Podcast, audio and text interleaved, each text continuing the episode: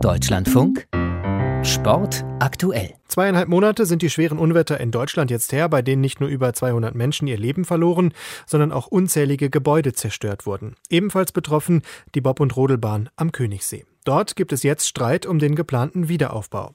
Unser Bayern-Korrespondent Michael Watzke berichtet.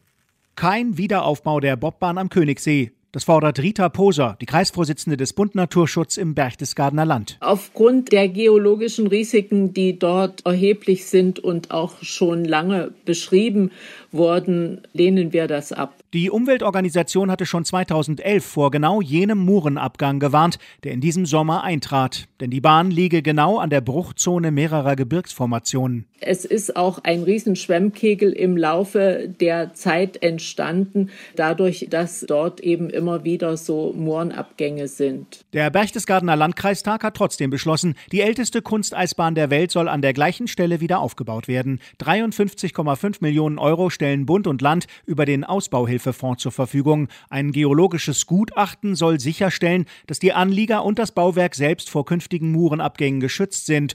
Rodel-Olympiasieger Felix Loch hofft auf eine schnelle Restaurierung der Strecke. Ja, die Bahn hier, würde fast sagen, es ist mein Wohnzimmer. Ich bin hier aufgewachsen, habe hier das Rodeln gelernt, große Erfolge feiern dürfen und wenn man dann ja sowas sieht, da ist man einfach tot traurig. Der Deutsche Bob- und Schlittenverband hat bereits einen Geologen befragt. Der stellte fest, dass ein rund 14 Meter hoher Absperrdamm ein Rückhaltebecken für 7000 Kubikmeter Geröll schaffen könne. Beim Unwetter im Sommer waren es allerdings 10.000 Kubikmeter und wegen des Klimawandels steige die Gefahr, sagt Geologe Michael Krautblatter von der TU München. Wir haben am Plansee zwischen Garmisch und Reute ein Inventar, wie häufig waren Murgänge über die letzten 4000 Jahre.